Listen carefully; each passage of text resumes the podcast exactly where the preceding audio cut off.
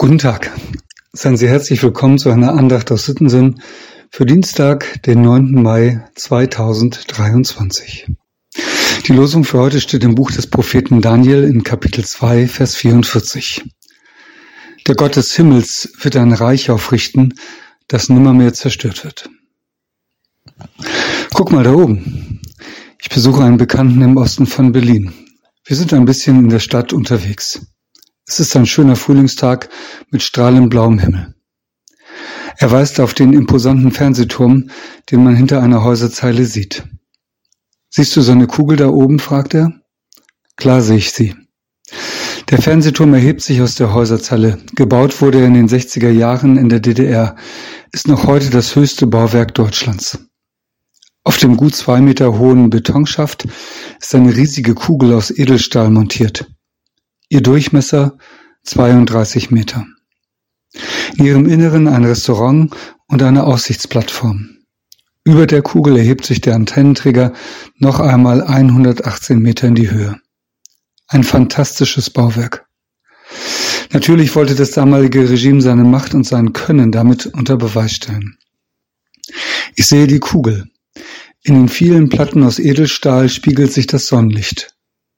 Schau mal genau hin, sagt mein Bekannter. Was siehst du? Und tatsächlich, ich sehe ein Kreuz.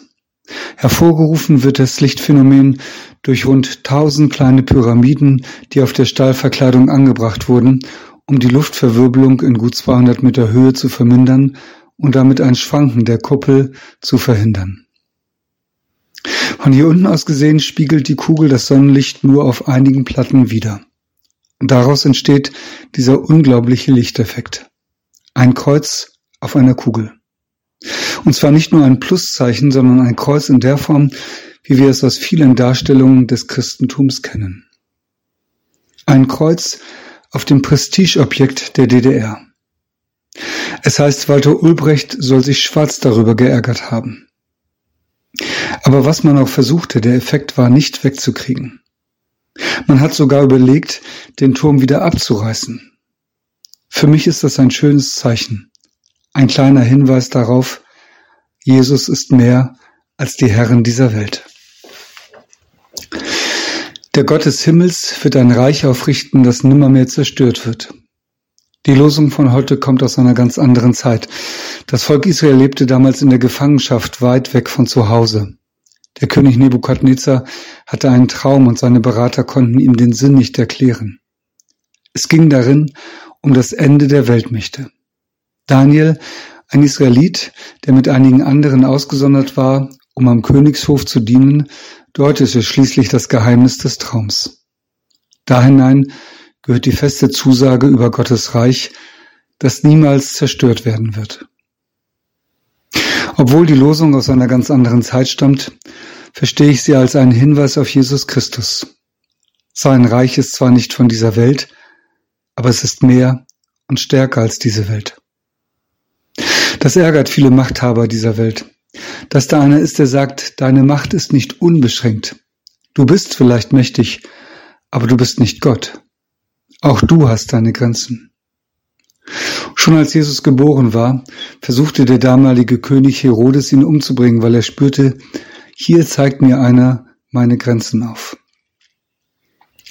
Es gibt auch Mächtige, die wissen sehr wohl um ihre Grenzen. Das sind gute Politiker. Sie erkennen an, dass ihnen die Macht nur geliehen ist. Solange sie das wissen, wird ihnen die Macht auch nicht zu Kopf steigen. Der Fernsehturm in Berlin mit seinem Kreuz, das sich im Sonnenlicht widerspiegelt, ist ein Hoffnungszeichen. Das letzte Wort in dieser Welt haben nicht irgendwelche Menschen, egal wie mächtig sie sein mögen. Das letzte Wort hat Jesus Christus. Und sein Reich ist kein Selbstzweck. Es ist das Reich des Kreuzes, das Reich der Sehnsucht nach seinem Menschen. Und er möchte dich und mich dabei haben. Wie schön. Wie wunderschön. Ich lade ein zu einem Gebet. Jesus, du Herr dieser Welt, du bist mächtig und groß. Gebiete den Herren dieser Welt Einhalt in ihrer Gier nach Macht und Ruhm. Richte dein Reich auf in dieser Welt und auch in meinem Leben. Amen. Mit einem herzlichen Gruß in jedes Haus, Ihr Andreas Hannemann.